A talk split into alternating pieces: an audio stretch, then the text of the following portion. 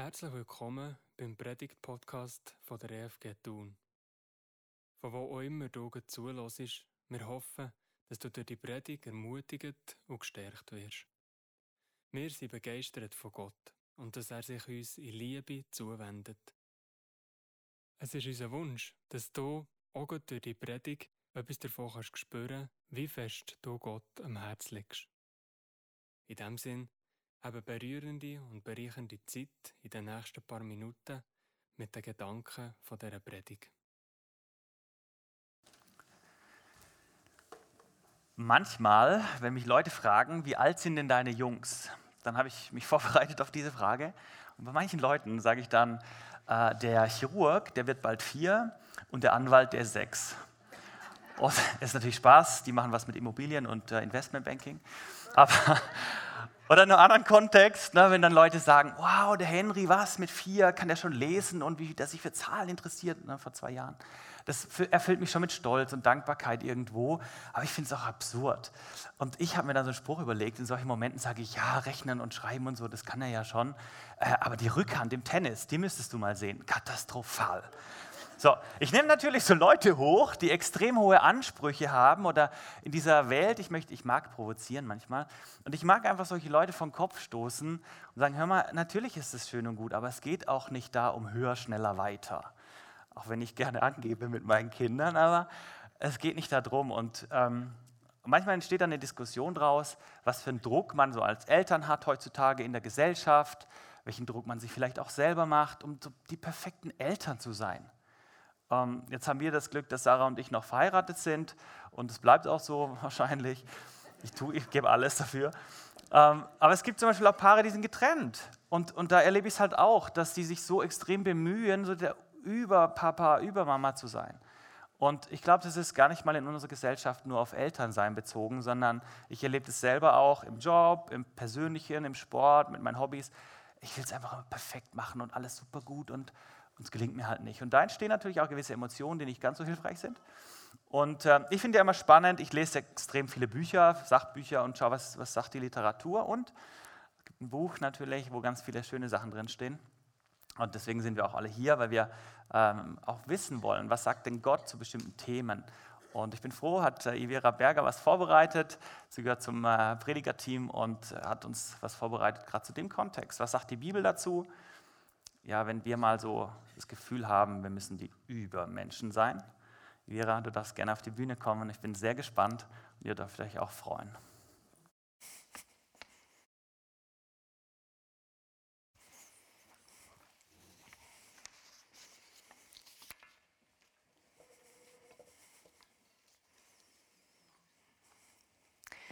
Ich liebe Kinderfragen.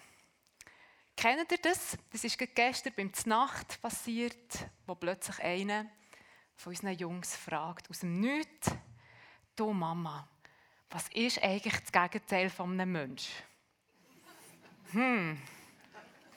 Und sind so verschiedene Ideen diskutiert worden, zum Beispiel ein Tier oder ein Fisch. Ich musste zuerst noch lange überlegen, warum, wie kommen wir jetzt auf einen Fisch? Aber ah, okay, der Mensch ist ein Säugetier, also das Gegenteil ein Fisch. Oder ist es Gott? Was wäre eure Antwort? Ich komme am Schluss von der Predigt nochmal auf die Frage zurück. Wenn sich die Gesellschaft verändert, dann entstehen neue Phänomene. Und für die braucht es immer auch wieder neue Begriffe.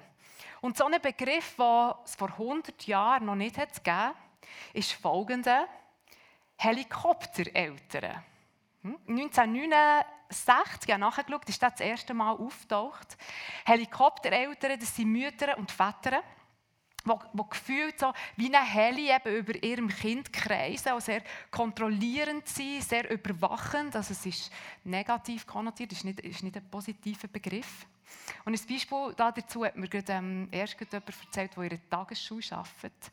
Dass sie nämlich ein Kind betreut, oder betreuen immer noch, das so eine Smartwatch hat. Und ihr wisst auch, wenn man so eine äh, äh, smarte Uhr hat, die zeichnet dann auch die, die Bewegungen auf. Und es ist tatsächlich passiert, dass eines Nachmittags die Mutter in die Tagesschule angerufen und gesagt, «Excuse, könntet ihr mal schauen, ob alles in Ordnung ist? Ich habe gesehen, mein Kind hat sich seit 20 Minuten nicht mehr bewegt. Helikoptereltern.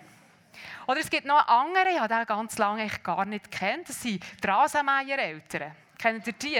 Die so wie mit dem Rasenmeier vor dem Kind oder vor dem Kind herlaufen und möglichst alle Unebenheiten, alle Probleme und alle Schwierigkeiten aus dem Weg räumen. Und eben, wir haben vorhin gelacht. Ähm, vielleicht lachen wir auch innerlich, gerade wenn wir selber Eltern sind. Aber Geld, solche Verhaltensweisen entstehen, auch wenn sie, ich sage jetzt mal, leicht problematisch sind, eigentlich immer aus einem guten Willen heraus. Weil man es ja gut machen will. Nein, sehr gut, gar perfekt wird man es ja machen. Der Marcel hat schon angetönt. Man will es perfekt machen als Eltern. Und wir leben heute in einer Zeit, wo man sich hohe Ziele setzt. Und das, liebe Leute, das betrifft ganz sicher nicht nur uns Eltern. Und ich möchte an dieser Stelle kurz sagen, ähm, euch allen, die heute Morgen da sind und zulassen, die nicht selber Eltern sind, auch wenn die Predigt heute jetzt wie das Elternsein in, in Fokus nimmt, so kann man das wirklich auch exemplarisch verstehen. Und ich bin sicher, dass ihr vieles davon in euer eigenes Leben könnt übersetzen könnt. Für uns Eltern, aber eben auch für alle anderen gilt heutzutage, ja, wir setzen, wir setzen uns hohe Ziele, oder? Und die gesellschaftlichen Bilder und Ideale vermitteln uns, dass alles möglich ist. Unsere kapitalistisch prägte Gesellschaft bedeutet Erfolg, Wachstum und Optimierung. Und wir lernen, wenn man nur genug will und wenn man nur genug investiert, ist alles möglich. Und das Streben nach einem perfekten Leben wird natürlich noch verstärkt durch die neuen Medien, Social Media, Facebook, Instagram und Co., wo uns suggeriert wird, es gibt tatsächlich den perfekten Job und der perfekte Mann oder die perfekte Frau und das perfekte Haus und der perfekte Garten und in diesem Haus und in diesem perfekten Garten noch die perfekte Familie. Und natürlich ist das alles jetzt ein bisschen überspitzt, weil wir wissen ja eigentlich, das ist fake, weil, weil niemand von uns ist perfekt. Und die schönen Bilder und die gesellschaftlichen Ideale, die daraus entstehen, die haben nicht wirklich viel mit dem realen Leben zu tun. Und trotzdem, wenn wir ganz ehrlich sind, ähm, mir geht es auf jeden Fall so. Irgendwie ist der Wunsch doch trotzdem da, nach dem super Job, wo nicht nur Geld gibt, sondern auch Ansehen, nach einem perfekten Haushalt, nach einem unkrautfreien Garten. Danach möglichst viel im Kopf zu haben und wenig auf den Hüften und als Mutter eben der Erfolg nach erfolgreichen Kindern, die ein positives Licht auf mich als Mutter oder uns als Eltern werfen, der Wunsch nach dieser perfekten Familie. Und wisst ihr, ich glaube, die Wünsche, die sind eigentlich okay. Wo ich denke, dass sie uns auf etwas Tieferes, auf etwas Grösseres herweisen, weisen, was ich auch mit dem christlichen Glauben in Verbindung bringe. Nämlich, dass wir Menschen eine Sehnsucht haben nach, sag mal, nach dem Garten, eine Sehnsucht nach einem paradiesischen Leben, wo alles gut ist. Nach einem Leben, wie es auf den ersten paar Seiten der Bibel beschrieben wird. Und problematisch ist einfach, dass die verborgenen Wünsche oft und ganz schnell zu Ansprüchen an uns selber werden. Und die Ansprüche an uns selber, gerade auch als Mütter und Väter, möglichst perfekt sein, es möglichst perfekt zu machen mit dem Kind, die Ansprüche sind nicht selten so hoch, dass sie kaum eingelöst werden können und darum massiv unter Druck setzen. Oft sind unsere Ansprüche auch geprägt von, von Angst, zu versagen, von dieser Angst als Mutter, als Vater zu versagen. Vielleicht kennen wir die hohe Messlatte aus dem eigenen Elternhaus. Vielleicht haben wir als Kind das Gefühl, das Gefühl mitbekommen, müssen perfekt sein und alles möglichst gut zu machen, um, um geliebt zu werden. Vielleicht schwingen immer noch vermeintliche Erfahrungen von den eigenen Eltern mit oder eben das Gegenteil. Man will sich abgrenzen. Und wegen der eigenen Kindheit will man es unbedingt besser machen als die eigenen Eltern. Liebe Eltern, kennt ihr diesen Druck? Unter Druck, so hat es in diesem Jahr ähm, das renommierte Elternmagazin Fritz und Franzi ähm, betitelt. Und sie haben gefragt, wie kommen wir da wieder raus. Natürlich gibt es neben den inneren Faktoren, neben diesen Ansprüchen an ihm selber auch noch äußere Faktoren, die uns Eltern auch in diesen Tagen massiv unter Druck setzen, wie zum Beispiel eben gesellschaftspolitische Fragen, wie nach der Rollenverteilung, Vereinbarkeit von Familie und Beruf. Historisch bedingt ist auf jeden Fall, dass unsere Kinder heute von Anfang an viel, von Anfang an viel mehr Bedeutung haben als früher. Alle Entscheidungen für das Kind, die man selbstverständlich oder in den meisten Fällen oder manchmal sorgfältig hat geplant, werden darum auch viel bewusster getroffen. Oft auch mit dem Gefühl, dem Kind auch alle Wünsche müssen zu weil eben man es ja perfekt machen Unsere Kinder sollen bestmöglich auf das Leben vorbereitet werden und wir wollen dafür sorgen, dass es keine Chance verpasst. Und als Familie wollen wir alles mitnehmen und auf nichts verzichten. Weil wir denken, oder zumindest hoffen, so werden unsere Kinder glückliche und starke Erwachsene. Je perfekter wir sind und je besser wir als Eltern performen und abliefern, desto glücklicher und zufriedener sind alle. Nur, stimmt das eigentlich? Wir schauen kurz auf das Leben von einem Mann, der zu den bekannten Persönlichkeiten aus der Bibel zählt. Wir kennen ihn als erfolgreichen Hirt, als erfolgreichen Musiker, Psalmenschreiber, König von Israel. Genau, es ist der David, Sohn von Isai. Hier seht ihr ihn auf einem Bild von Keith de Court. Etwas anderes ist der David aber eben auch noch gesehen, nämlich Familienvater. Und die Perspektive auf ihn als Vater ist mega spannend. Man könnte dem nämlich so Überschrift, den Titel geben, außenpolitisch erfolgreich, familiär, schwer prüft. In den ersten zehn Kapiteln vom zweiten Buch Samuel wird uns erzählt, wie David seine Herrschaft als König in Israel aufrichten und auch festigen kann. Wir können von den vielen erfolgreichen Feldzügen lesen, wo er seine Finde mit Gottes Hilfe besiegt. Dann kommen Kapitel 11 und 12, wo es um den Ehebruch geht, äh, mit der Bathseba, um den Mord an ihrem Mann Muria. Und der Rest vom zweiten Buch Samuel berichtet davon, wie der David in seinem persönlichen Umfeld immer wieder innerhalb von seiner eigenen Familie mit seinen eigenen Kindern zu kämpfen hat. Ich gebe heute Morgen nur einen ganz, ganz kurzen Überblick. Wenn ihr Lust habt, leset das doch selber mal nachher. Der David hat, wenn man die Chroniken nachliest, mindestens acht Frauen und zehn Söhne. Und mit jeder Frau hat er mindestens einen Sohn gezeugt. Und obwohl es in der Bibel keine genaue Angabe über die Anzahl Töchter gibt, kann man davon ausgehen, dass der David auch viele Töchter hatte. Eine davon wird namentlich genannt, das ist Tamar. Sie war die Schwester von Absalom, David, seinem dritten Sohn.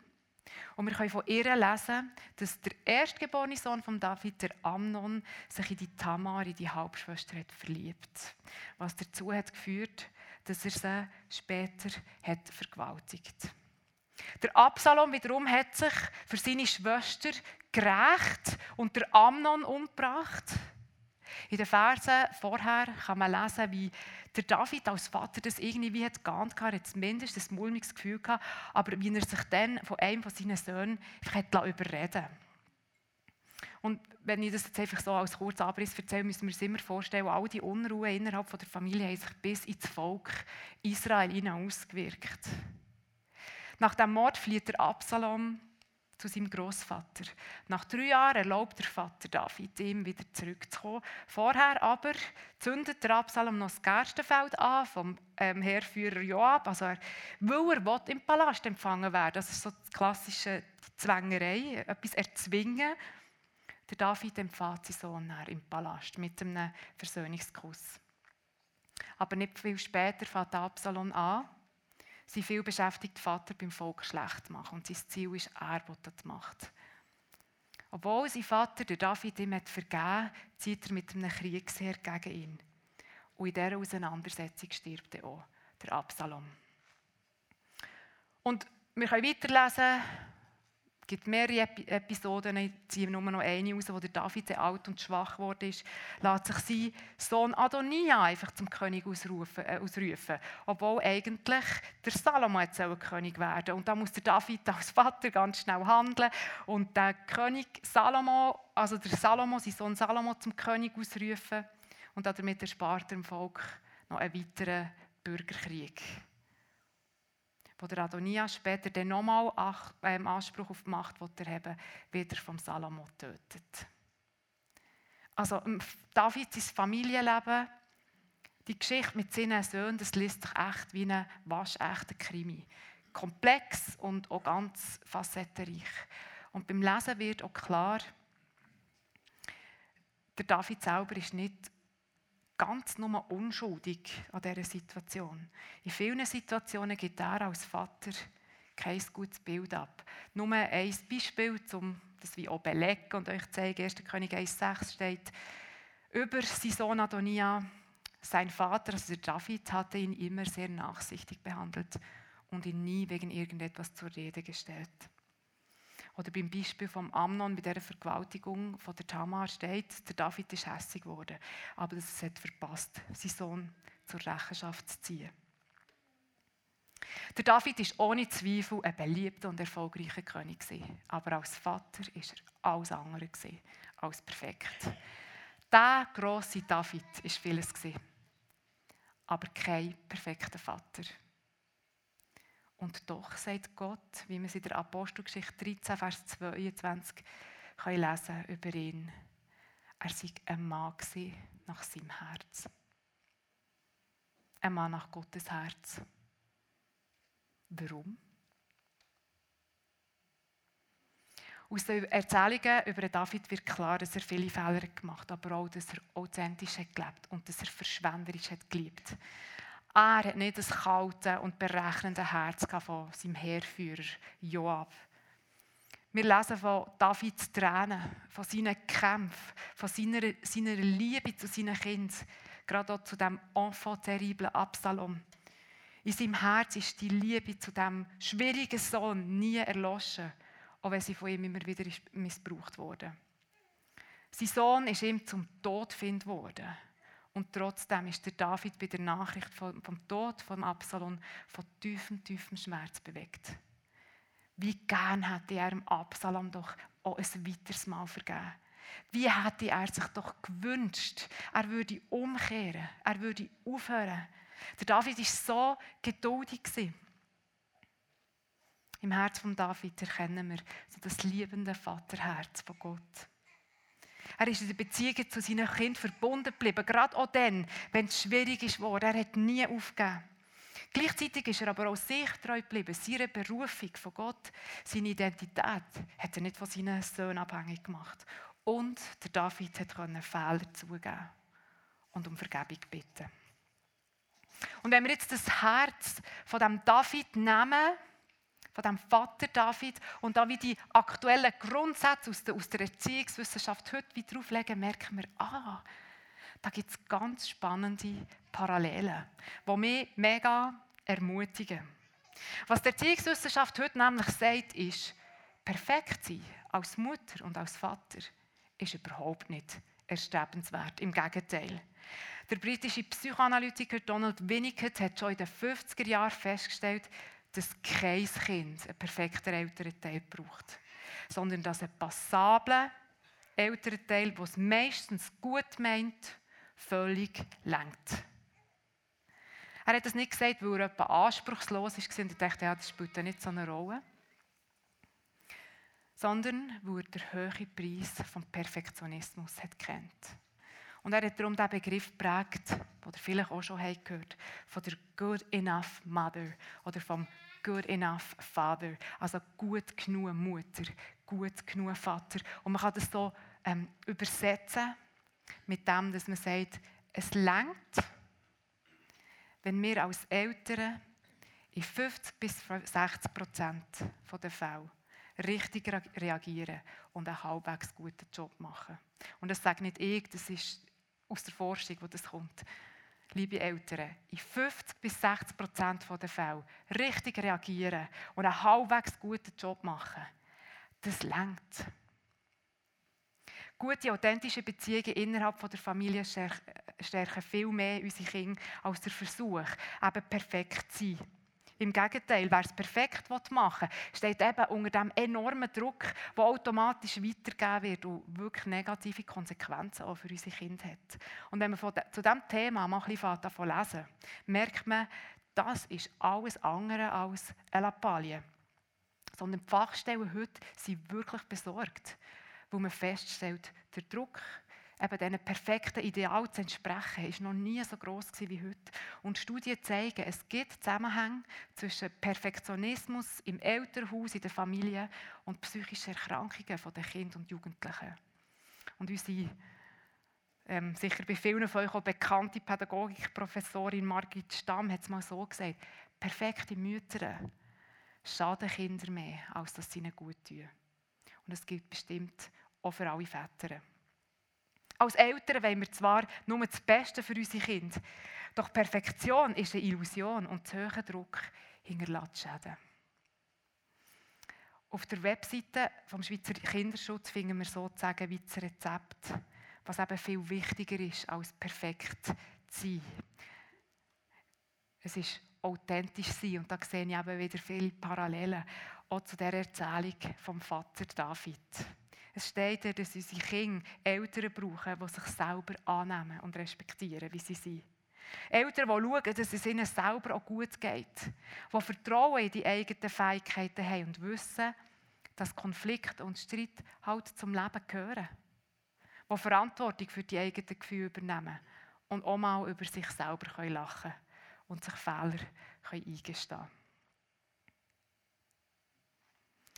Genau, als Eltern müssen wir ja, wir gar nicht perfekt sein, damit unsere Kinder gut aufwachsen können. Und das immer mal wieder zu hören, tut, wie ich finde, sehr gut. Und für mich, so eine Esusbrücke, ist immer auch wieder die Schöpfungsgeschichte. Ähm, nach dem ersten Tag lesen wir am Anfang der Bibel, wo Gott ähm, die Welt hat geschaffen hat, hat er was gesagt? Wie es sei, wo er es hat angeschaut Gut. Hm? Und nach dem zweiten Tag hat er gesagt, wie ist? Gut. Und nach dem dritten Tag, gut. Und nach dem vierten und fünften, auch nach dem sechsten Tag hat er gesagt, es ist sehr gut. Also wir haben fünfmal gut und ist sehr gut. Nie perfekt. Fünfmal gut und ist sehr gut. Das lenkt. Natürlich hat unsere Erziehungshaltung und auch unser authentisches Sein Grenzen. Und die ist dort, wo die Grenze von meinem Gegenüber überschritten wird. Gewalt, egal ob es körperliche oder physisch, psychische ist, hat in der Erziehung nichts verloren.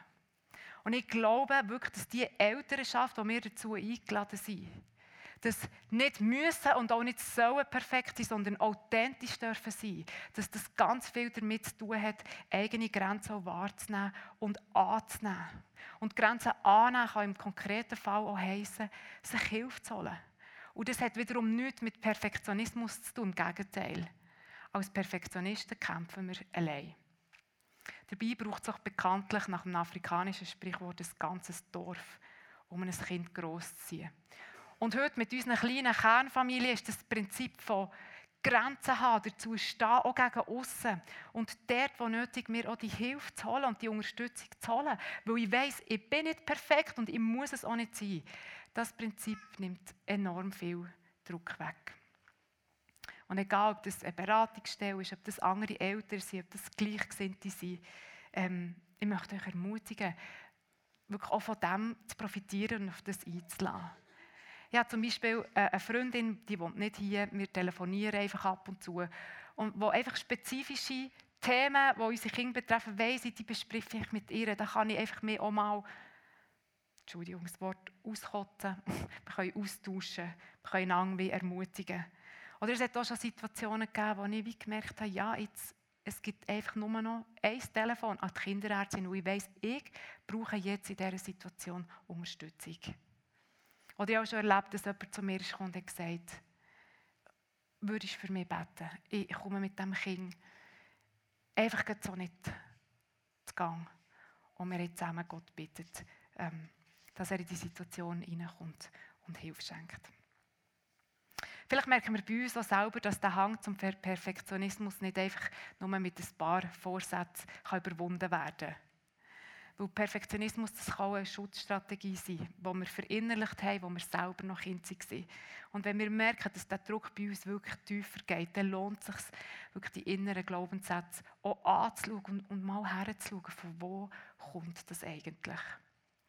Mir ganz persönlich hat auch das Bild von Licht und Schatten geholfen, mich mit meinen Grenzen auch als Mutter zu versöhnen, respektive ich bin ja immer noch dran, also es tönt so. Ähm, ist natürlich ein Prozess immer wieder. Das Bild von Licht und Schatten, Grenzen anzunehmen und zu bejahen, weil nur Schatten und Licht zusammen ergibt ein Profil. Wenn ich nur Licht habe und kein Schatten, dann habe ich kein Profil. Eine glatte Fassade ist profillos. Wir müssen keine perfekten Menschen sein, sondern Menschen mit Profil. Und hier kommt für mich jetzt noch wie eine geistliche eine Dimension vom Glauben rein. In Matthäus 5, 48 steht der Vers, so wie Gott vollkommen ist, sollen auch wir vollkommen sein. Und da geht es eben gerade nicht um einen frommen Perfektionismus oder äh, um einen Gott, der von uns will, dass wir als Menschen perfekt sind, wie uns das vielleicht äh, als erste Reaktion auf den Vers ähm, entgegenkommt. Natürlich, es gibt im christlichen Glauben das Konzept von, von, der Heiligung. Oder wir sagen ja, als Nachfolger von Jesus wollen wir Jesus ähnlicher werden. Und ja, das kann auch zusätzlich noch wie einen geistlichen Druck auf uns ausüben. Aber Gott sucht keine perfekten Menschen, sondern vollkommen hier meint ganz, ganzheitlich. Anders umschrieben sagt der Satz, lass dein Leben vollkommen erfassen von der Liebe Gottes. Lass ihn da rein, auch in die Schattenseite. Werdet echte, werdet ganzheitliche Menschen. Lasst euch dorthin entwickeln. Und ja, da werden Schatten durch das Licht von Jesus auch heller. Und Sachen können in unserem Leben heil und gesund werden durch ihn. Aber wie uns die Geschichte von David zeigt, Menschen nach Gottes Herz sind keine perfekten Menschen, sondern Menschen, die ihm auch die dunklen Seiten aufmachen, die ihn einbeziehen in alle Kämpfe und in alles Scheitern. Menschen, die Fehler zugeben können, die sich entschuldigen können und die probieren, so gut sie können, ihr Herz zu schützen vor Resignation und vor Härte anderen Menschen gegenüber. Licht und Schatten ergibt ein Profil. Und an einem Profil kann man sich auch orientieren. Und ich denke, das gilt auch für unsere Kinder. Weil die Welt, wo sie drin aufwachsen, ist genauso wenig perfekt wie wir selber.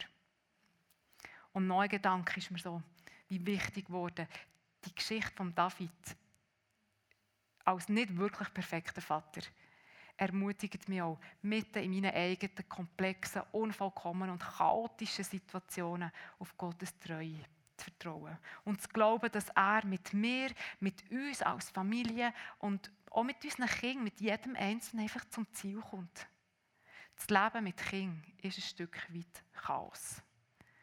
Mit diesem Gedanken dürfen wir uns als Eltern getrost abfinden. Aber es gibt da jemanden, der über dem Chaos steht. Und wir dürfen vertrauen, dass der, wo unser Arm zu kurz ist und auch unser Herz zu schwach ist, dass der Gott mit unseren Kindern unterwegs ist und seine Hang über ihn hat. Vergessen wir nie, dass wir alle, egal ob wir jetzt Eltern sind oder nicht, dass wir in erster Linie eigentlich selber Kinder sind. Ein Kind von einem Vater im Himmel. Es gibt einen, den perfekten Vater, aber eben nicht unter uns Menschen, sondern es ist Gott, so stellt er sich uns in der Bibel vor als unser Schöpfer und als unser guter Vater im Himmel. Ich bin, weil er hat gesagt, dass ich sein soll. Ich bin, wer er sagt, dass ich bin. Meine Identität ist nicht abhängig von anderen Menschen, auch nicht von meinen Kindern oder davon, wie sie geraten und rauskommen, sondern mir definiert, was er über mich sagt. Der Kurt Mart ist ein reformierter Theologe und Schriftsteller aus Bern. Er hat ein Gedicht verfasst, das mich jedes Mal, wenn ich das wieder lese, jedes Mal berührt es mich wieder ganz neu. Und ich möchte es einfach wie so ans Ende dieser Predigt stellen. Es heißt, niemand wurde gefragt. Ich wurde nicht gefragt bei meiner Geburt. Und die mich gebar, wurde auch nicht gefragt bei ihrer Geburt. Niemand wurde gefragt. Niemand von uns ist gefragt worden, ob wir überhaupt leben wollen. Mit welchem Geschlecht, wo, zu welcher Zeit, mit welcher Hautfarbe. Bei Verteilung von Intelligenz und Körpergröße und auch vom Gemüt haben wir nicht mitreden Und auch unsere Kinder sind nicht gefragt worden. Er schreibt weiter, niemand wurde gefragt, außer dem einen. Und nachher steht in diesem Gedicht ein ganz langer Abstand, als würde Himmel und Erde der Atem anhalten. Und in diese atemlose Spannung kommt das eine, das alles Verwandelnde, das alles Erlösende und das alles Erneuernde Wort. Er sagte Ja. Gott hat Ja gesagt zu dieser Welt, zu uns. Jesus hat Ja gesagt, hat uns erwählt. Und es ist ein Ja zu diesem Leben, mit allem Elend und mit aller Not. Er hat Ja gesagt zu jedem Einzelnen von uns, mit allem Unperfekten. Und das laute Ja ist ausgesprochen, auch heute Morgen über dir und auch über mir, auch wenn wir nicht perfekt sind und gerade weil wir es nicht sind. Und das Ja steht auch über dem Leben von jedem Einzelnen von unseren Kindern. Weil Gott hat Ja gesagt, leben wir. Gott sagt Ja zu mir, genauso wie ich bin, auch als Mutter. Und Gott sagt Ja zu dir, genauso wie du bist. Und ich wünsche mir, dass wir das laute Ja über uns dürfen mitnehmen in die nächste Woche, die nächste Zeit, speziell als Eltern. Wir dürfen uns daran erinnern, dass wir nicht perfekt sein müssen, sondern dass es langt, eine good enough Mom oder ein good enough Father zu sein gut genug, wie es der Winnicott hat formuliert. In 50 bis 60 Prozent der Fälle richtig reagieren und einen halbwegs guten Job machen, das lenkt. Perfekt sein als Mutter und Vater, aber auch sonst im Leben ist gar nicht erstrebenswert. Weil perfekt, zu perfekt, ist ungesund für alle Beteiligten. Und mit dem Satz, den ich gelesen habe, möchte ich schließen: Wer perfekt ist, wird vielleicht bewundert, aber niemals geliebt.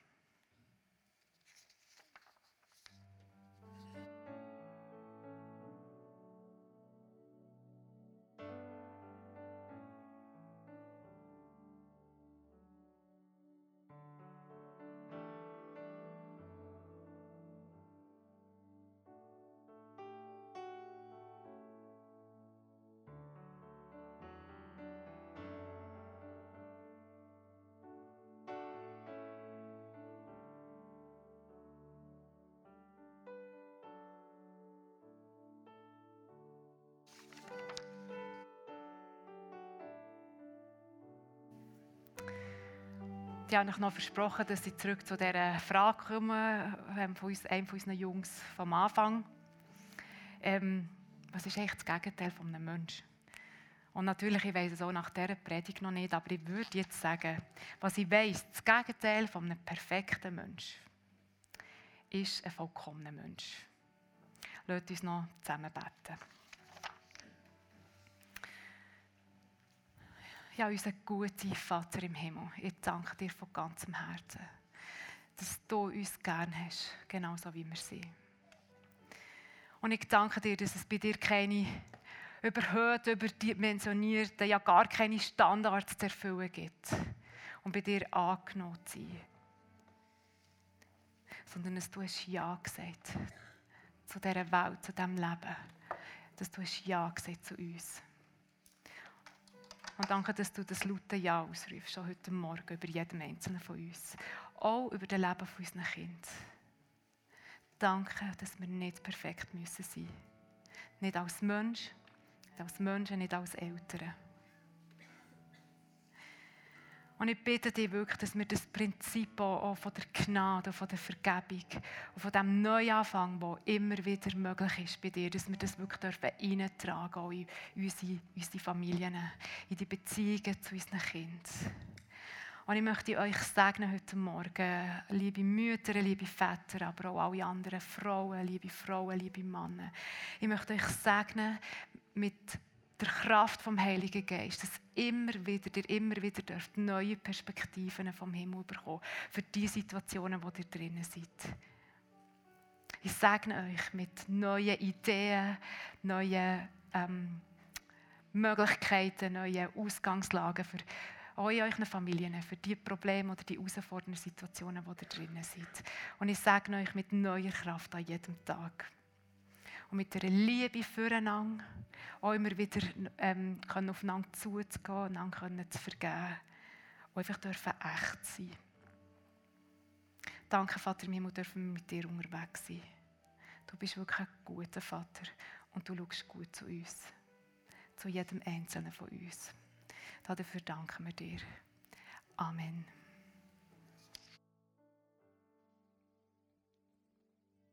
Wenn ich einlade, das Lied hier mit uns zu singen, er kennt meinen Namen, ist, passt glaube wirklich gut, es ist ein altes Lied, ein alter Schum, kommt wieder aus, ausgraben, aber ein wunderbarer Gedanke, der ihr wirklich als ja, für euch könnt einfach mitnehmen, die Zusage.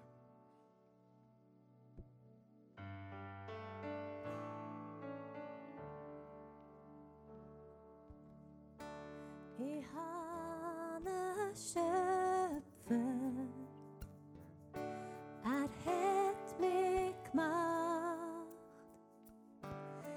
Mein Leben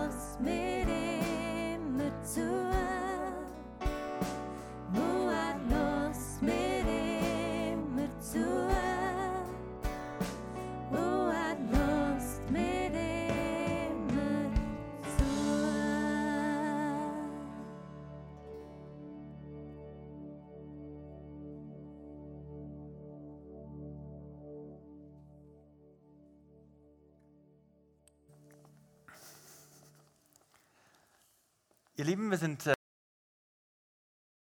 Wir hoffen, dass du durch die Predigt gestärkt und aufgebaut bist worden. Die Predigt kann man übrigens jeden Sonntag auch live miterleben.